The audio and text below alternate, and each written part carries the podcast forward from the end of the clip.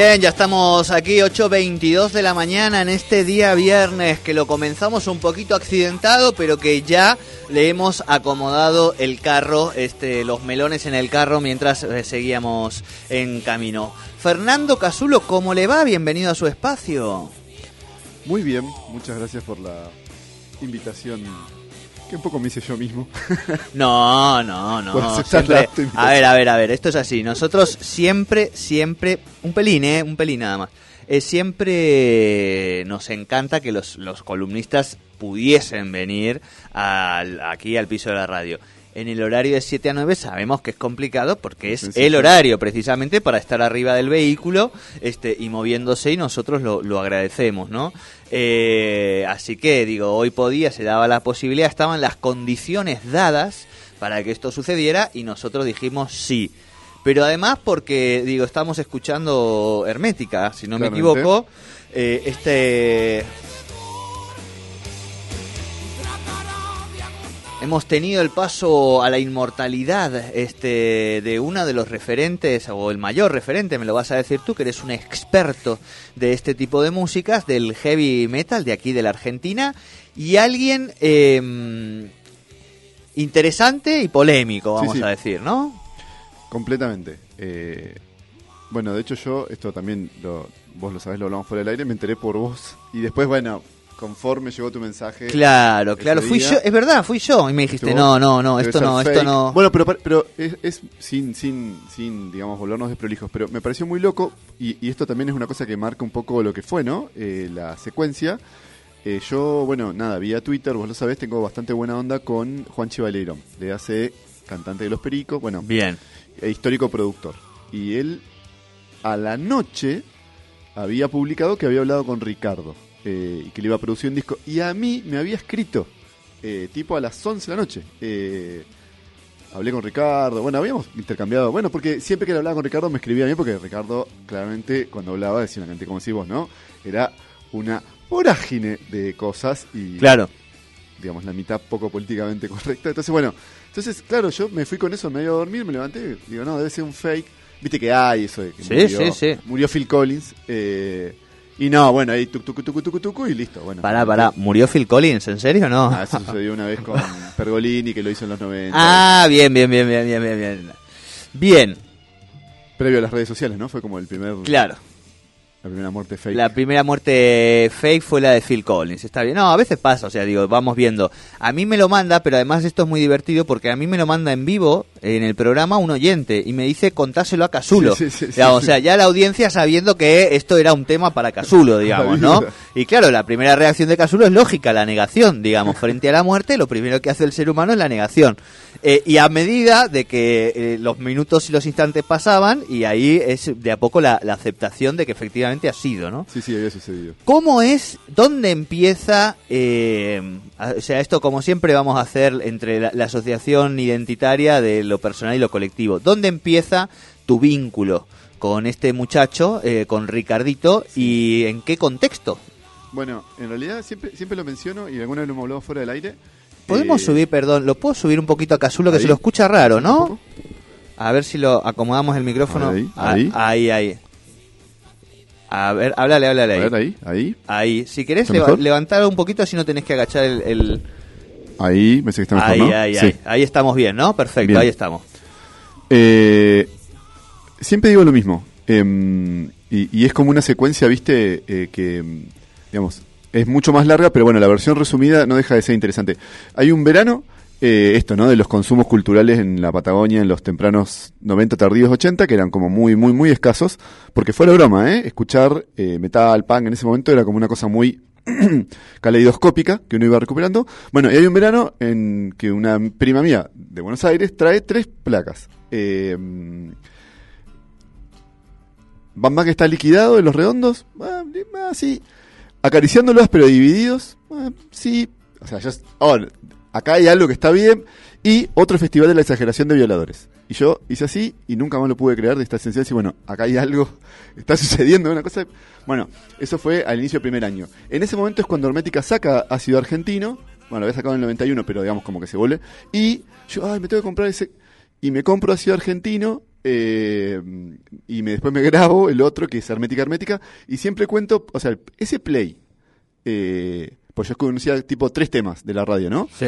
Y que es Robo un auto, el primer tema, fue una cosa, pero fue tipo una epifanía, yo no lo podía creer. Eh, y, ¿cómo, ¿cómo es la secuencia? ¿Cómo había llegado entre los dos? Porque hay una un disco, ¿viste esos, discos que se, en es- que- como muy de productor en esa época, se llamaba Dos Estrellas y juntaban dos, dos, dos, dos bandas. Claro. El productor lo que hacía era poner cinco temas, cinco temas, y era B8 y Hermética. Eh, pe- perdón, B8 y Violadores. Que yo siempre digo, fueron mis dos pasiones toda la vida juntos en una Claro. placa, que era raro, porque aparte metal y punk, viste que no se llevaban del todo. Y... Y en ese momento, ¿qué pasaba en el país? No, bueno, sin duda, ¿no? Es el momento que está todo como muy picado. Y esto, ¿no? Que el heavy, que es una cosa que yo he escrito bastante y que ahora, bueno, obviamente estoy escribiendo algo de Ricardo para eh, hacer una suerte de, de- de cierre en esto. eh, que el heavy siempre tuvo una lógica muy social, a diferencia, esto también hay que señalarlo, del heavy eh, internacional. Que, bueno, nada, ¿no? Como que Estados Unidos y sobre todo particularmente en Reino Unido, digo, Black Sabbath, siempre tuvo esta línea más eh, del satanismo, ¿eh? Cosas, ¿viste? Sí, sí, sí. Halloween, Halloween, este. Jesús Yang, es esa Vamos a cosa, anglo. las tripas de la gente, dicen los de Cannibal Corpse, y acá siempre tuvo un costado fuertemente social, que eh, estaba en Hermética, pero que ya de alguna manera se había expresado en B8, que es la banda, digamos, que donde Claro. todo comenzó, ¿no? Claro, claro, claro, claro. Eh, ¿Y el momento del país, qué dirías tú? Bueno, pensemos, es el y yo esto lo he escrito. Hermética escribe. Argentina tiene su peor hi- hiperinflación, la peor de segunda peor del siglo XX, en 1989. Ese año se graba Hermética Hermética. El mes que peor eh, de más alto aumento del índice de precios al consumidor es mayo del 89, de la hiper. Ese mes Hermética eh, graba la placa que contiene Tú eres su seguridad, el tema que acabamos de escuchar, que es considerado un poco el himno de, de la banda. Eh, Imagínate, ¿no? Yo se lo pregunté, no a Ricardo, yo nunca tuve una posibilidad de tener una charla con él, sí, con O'Connor, y le dije, ¿qué onda grabar eh, el peor mes del peor año hiperinflacionario de toda la historia Argentina una placa? No sé, estábamos grabando. claro, claro, claro, claro. Por otro lado. Lo que pasaba, lo que pasaba este, afuera no tenía que ver con nosotros. Eh, ¿Cómo es después la, la continuidad en la carrera de Ricardo y de vuelta, no? Pensando un poco en este, eh, o sea, ¿en qué momento eh, Giorgio se vuelve un ser un poco del mal, vamos a decir? Sí, yo eso lo he dicho, mira, y lo he dicho siempre eh, en esto de poder ser como honesto intelectualmente. Siempre tuvo, o sea, muchas de las preocupaciones que después se volvieron, digamos, memes, ya están presentes en toda la poética de Ricardo, ¿no? O sea, digo, el nacionalismo, ¿sí? La cosa plebeya, incluso cierta misoginia, eh, pero lo cierto es que hay una ruptura muy fuerte, o sea, Ricardo entonces hace B8, que es la banda fundacional del heavy nacional, eh, con Luchando por el Metal, eh, también, ¿no? Considerada la, la piedra basal de todo el género en la Argentina, que, por otro lado, digamos, bueno, da la continuidad a lo que había sido Riff, Manal, eh, que son como las bandas que van incorporando el rock duro. Ahí pasa Hermética y la ruptura Hermética es muy eh, traumática. Vos sabés bien que se está escribiendo un libro donde yo estoy recopilando Sí, la sí, versión de uno de los miembros. eh, y ahí medio que ya empieza, porque quedan divididos en dos bandas, que se volvió el superclásico de los 90, Malón, Un cl- Fuerte. claro, claro. Y Malón queda con, sigue con todo, como que se lleva, viste, las- los divorcios, ¿no?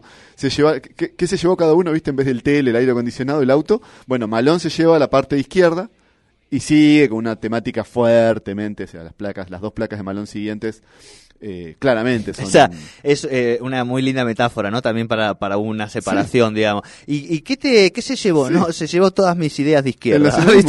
Claro, sí. o sea, me, me dejó, Sí. claro, claro, claro, es muy buena. yo hasta ahora mis dos separaciones creo que me las he llevado yo, pero bueno. no, La- la- la- tampoco- claro, claro, claro. No, no, no, no te metas en lío, Fer, no te metas en lío. Te quiero cuidar, te quiero cuidar. No te expongas Sí, sí, sí, innecesariamente. Sí, Bueno, entonces, y Alma Fuerte, eh, claramente va por un, digo, Alma Fuerte, que digamos, ya en su nombre recupera una, ¿no? un poeta que tiene mucho más que ver con una cosa que ya no es tan claramente tomando la cuestión de, ¿no? el indigenismo, lo que bien había sido Hermética. Hermética es el pico para mí de la poética de Ricardo y musicalmente también deja de ser una banda. Arma Fu- Arma Fuerte no es una banda heavy, clásica, sino más bien una banda de rock urbano, eh, en la línea de lo que acá fue la moto. eh, que eso también se lo dio mucho la-. Lo que tocaba el tan. Y ahí ya empieza a aparecer un Ricardo. Bueno, yo también, ¿eh? Una cosa que vamos, vamos a poner en el libro. eh, cuando Ricardo se corta el pelo, también un poco da cuenta de. eh, esto es re loco, ¿no? Porque se, mm, cuando se produce, digamos, eh, el, el ¿no? pasar del pelo largo del heavy a esta cosa medio, esta cresta medio rara, empieza como una transformación, como una especie de Gregorio Samsa. Y bueno, efectivamente en ese marco y en ese contexto se va madurando y ya hacia el 2000 99 él le hace una entrevista en un programa de rock and pop, es muy famosa, una, una entrevista que él hace desde ya empieza, ¿viste? En su quinta, por un teléfono público, se quedaba sin cospeles, bueno, y ahí tiene unas declaraciones antisemitas muy fuertes, eh, y bueno, va generando esa Claro. transformación. Algún día, Fer- no sé si alguien se ha ocupado o se está ocupando de esto, le mandamos un saludito a nuestro amigo Adrián Urrutia que nos está escuchando este, y que nos manda muy buenas vibras, así que un gran saludo para él. Eh, estoy pensando, eh, estoy pensando en Gastón Pols. Ajá. Eh, ese hombre que desde los 90 parece que se va a quedar pedado, pero nunca pasa, Sí, digamos, y tiene más pelo. Eh, pero sí muy representante de, de una obra como es Nueve Reinas, que para mí es, es, es muy, o sea, es excelente la película, pero además es epocal. Es digo. epocal. Nos permite entender, describir un momento, un estado de, de situación, ¿no? Y digo Gastón Paul si llevo los 90 porque me da la sensación de que algún día alguien tendría que ocuparse en un librito o en alguna investigación de la relación entre nuestra cultura y la cocaína. Sí, Eh, no, bueno, eso... ver, digo, porque hablamos, eh, no sé, Charlie, Diego, ¿no? Llorio, o sea, Sí, eh, sí. esa, esos próceres, vamos a decir, culturales. próceres, próceres este, sus- Exacto, exacto, próceres. O sea, digo, bueno, ¿qué te voy a decir yo del Diego? Pero digo, no, de- ahora si quieres hasta lo dejamos un poquito, bueno, no, no. no, bueno, Ricardo. Exacto, digo, Específicamente Ricardo, eh, Charlie, eh, digo, lo que ha pasado en la cultura, cómo ha estado tan, tan atravesada eh, por la cocaína y por los niveles de consumo de todos estos Sí. tipos, ¿no? Yo no quiero spoilear, eh, en el libro un poco Pato lo sostiene. Él dice que hay una merma. ¿Qué Pato? Entonces, Hermética tiene su formación, digamos, clásica, no es la única, que es, bueno, quien escuchábamos la voz, me da risa porque, bueno, muchos de los oyentes, si bien ya saben, como bien decís vos, que yo soy un poco referente, eh, no referente, que digamos que, que Sí, gusto sí. mucho, un poco melómano, pero bueno, es una voz que si vos no estás acostumbrado al trash, la voz de O'Connor, escuchar a las 8 de la mañana es una No, amoladora en el medio claro, de la frente. claro. Eh, ah, incluso en constante con la voz Ricardo, que contaba así. Eh, el Tano Romano en guitarra, que bueno, es el que inventó esta idea de los machaques así tan poderosos. Ricardo Gregorio en, eh, perdón, en bajo voz y es el letrista de la letra hermética. Y Claudio eh, Pato Struns en batería. Ahí va, vos eh, con el que tenés una muy buena relación Sí, es sí, con el pato. Y estamos, él está haciendo su biografía donde todas estas cosas, bueno, de hecho hay un gran secreto sobre por qué se separó Hermética. Es un secreto que, nada, le devanó los sesos a miles y miles de metaleros y yo ya lo tengo en mi drive, es una cosa que para- tampoco... Pero pará, pará, pará. Vamos a soltar un datazo histórico acá en vivo de por qué se separó Hermética y vos vas así como livianamente hablando, ¿no? Eh, no, y tampoco lo puedo decir todo porque, bueno, esto de que... Eh, o sea, se va a vender. el- el- no, y el escribano me... Pero... Pará, digamos, pará, pará, pará, pará. Vamos a hacer, ¿qué hora es? 8 y 36 Sí, minutos sí. de la mañana. un Fernando. Fernando Casulo se acaba de meter en un brete sin darse cuenta de contar algo eh, a, lo, a lo barrio nuevo, ¿no? En Claro. animales sueltos. Sí, sí, sí. Este, Sí, un poco más simpático igual. Claro, que- no, que, no. que tener preso seis meses a Alaska. Totalmente. Yo voy a hacer eso de, eh, mirá que estás al aire, Fernando. Claro. ¿eh? Este, ¿por qué se separó? Sí, bueno.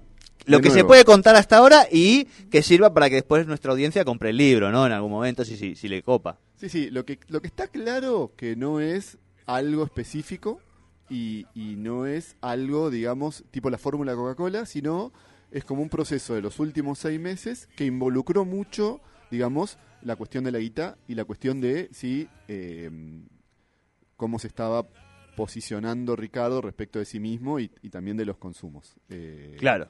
Un clásico de las bandas. Sí. ¿No? Sí, Vamos a de decir. Ricardo, eh, y de Ricardo, porque Ricardo, algo parecido pasó con B8, si bien ahí no estaba del todo claro, él un poco, bueno, hay como una pelea, ahí en realidad fue una pelea de dos, también, ¿eh? Es una, es una formación clásica, Tal vez es como el, viste, eh, la Argentina del 78, Hermética, yo siempre digo la del 86, probablemente uno podría decir, Almafuerte fue la escaloneta, eh, pero esto de, eh, digamos, Rowek y Civile, Rowek en batería, que después tocó con Rata Blanca, Osvaldito Civile, el violero de la historia del metal argentino, y Orio y el Beto Samarvide, que es una voz también muy característica, la tenés, debes tener de logos, viste, otro, tuvo un documental, eh, se llama mm, Como un relámpago en la oscuridad. Bueno, ahí se pelearon dos y dos.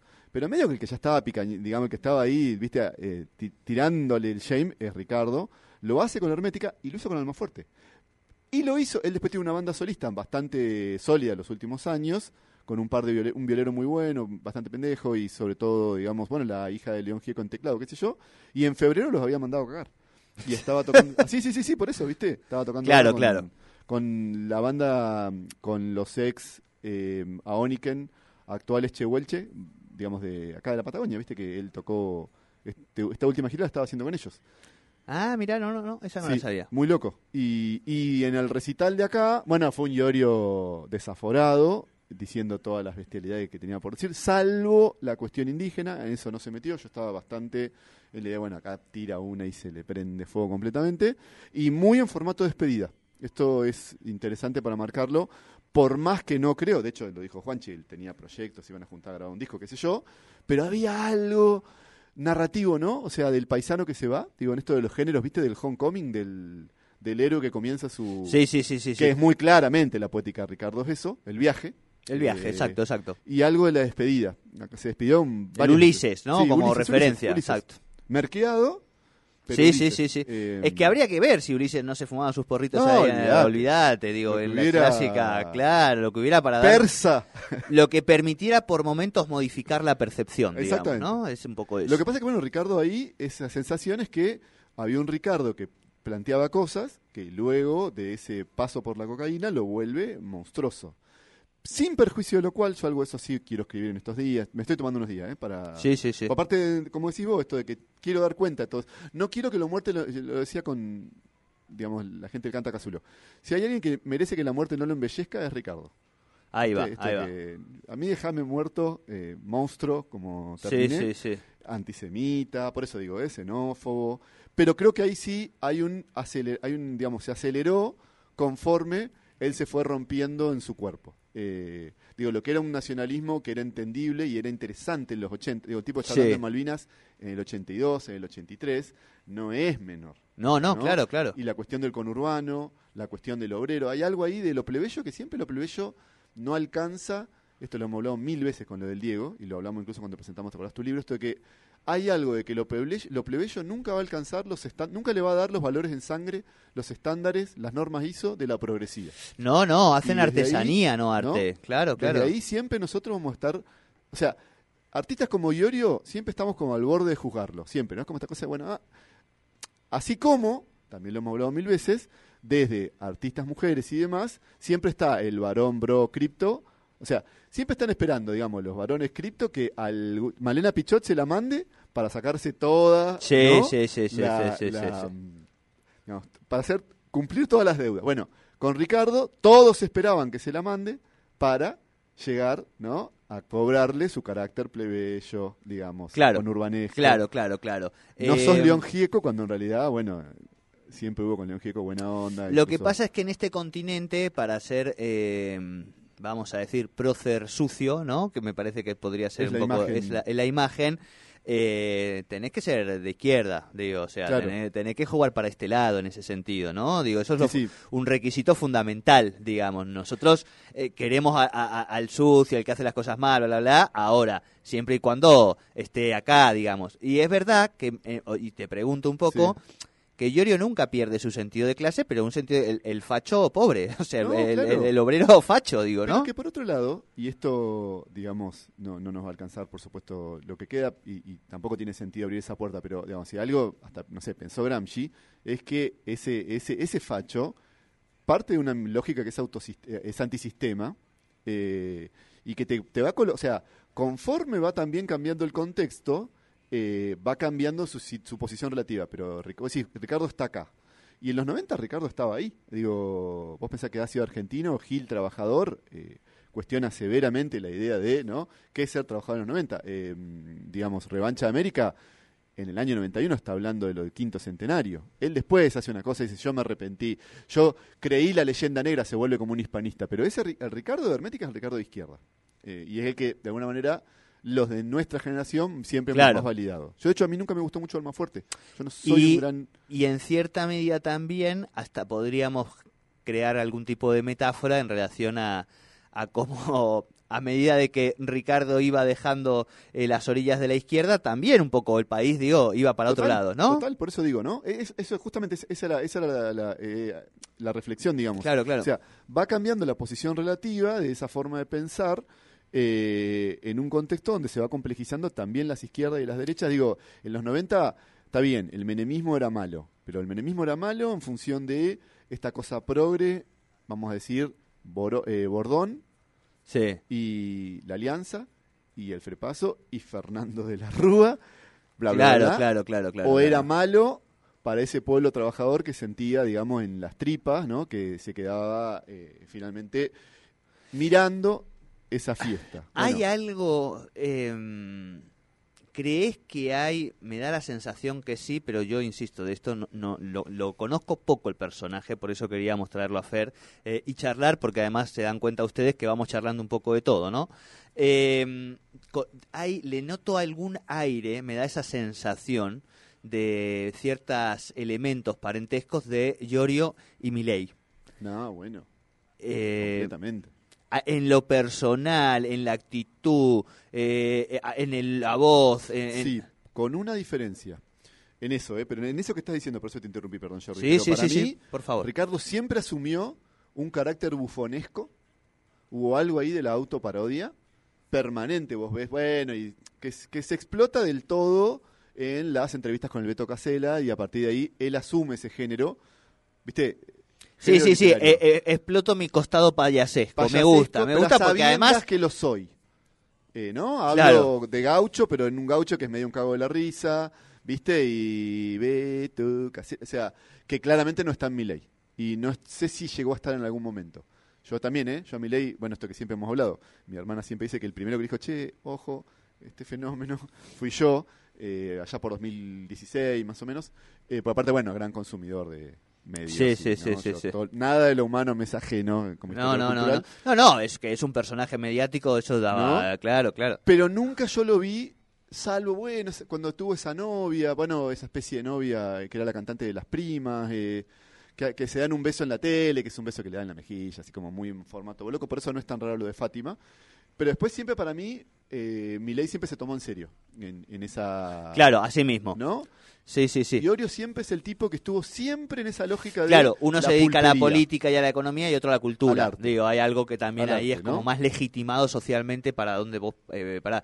Pero hay ahí, ¿no? Genera, Pero eh, sin Ma- duda. Milei es un poquito, no, siete años menos debe tener, ¿no? Sí, pero bueno, pero se asumen en esta lógica del postproceso. Ninguno de los dos, ¿no? Están pensando con la, vamos a decir, la gravedad, eh, el- la seriedad del discurso que toma la cuestión militar, digamos, como, Claro, ¿no? Son claro. postprocesistas, digamos, en ese sentido. Hay una hay un par de fotografías eh, familiares eh, de Milei eh, que dan la sensación, todo esto digo, insisto, no es eh, percepción cultural, vamos a decir, y opinión, eh, que podía ser, digo, eh, la gráfica de una serie de Netflix. No, obvio. ¿no? Eh, La masacre de Texas. la exacto, la exacto, de Texas. exacto, exacto, exacto, exacto. Leatherface. Exacto, exacto, Vos me tenés que traer el programa para decir estas cosas, pero es así, o sea... Yo exactamente. lo miraba ayer y decía, no puede ser, o sea, estamos viendo en vivo lo que pensaron los, digamos, el gore de los 70. Milei es el gore de los 70. Es, Claro, claro, claro. mata. Mirá, yo tengo un grupo, Exacto, y pero en la, en la estética Sí. también, digamos, ¿no? Tengo un grupo de amigos, que por supuesto no voy a decir cuál, pero Ponete, ponete ahí en el... En el hay uno que defiende eh, desde antes, ¿no? Eh, no, no, no a mi ley, pero digamos como, bueno, eh, las opciones en el balotaje. Sí, sí, sí. sí. Que un poco lo que se gestó ahora se hizo más claro post Macri pactando y Exacto. Pero esta de, bueno, la pata este... Y es como decir, dale, ¿no? O sea, no, no, no podés... Esa carta no la puedes sacar. Conmigo no la puedes... O sea, vos estás viendo ahí, eso no es algo en lo que vos me puedas tirar a Alberdi, La República y La Gravedad y ahora La Divina Comedia, que fue encima otra cita fake. Todo Dante, eso, sí. Con este chabón no, no hay manera. Eh, después, si vos lo querés hacer en público, esto, ¿no? Esto de... Que por eso te digo que Iorio medio que encarna para mí ese espíritu, que es muy burlón, que es un poco el que a mí siempre me sedujo, ¿no? Esto de, ahora, acá estamos los cuatro tomando una birra, a mí no me vas a hacer creer que este chabón que parece salido de la masacre de Texas, digamos, eh, es algo que esté eh, inflando el músculo institucional. Decir que sos un gorila, que no te gusta el peronismo y que vos votarías lo que fuera. Incluso este señor, que en cualquier momento con la motosierra termina, digamos, eh, de- de- descuartizando cuatro adolescentes que se perdieron, solo que en vez de perderse, ¿no? En, en la, la 60 en vez de perderse en la Florida, están perdidas en Suárez, digamos, en, en.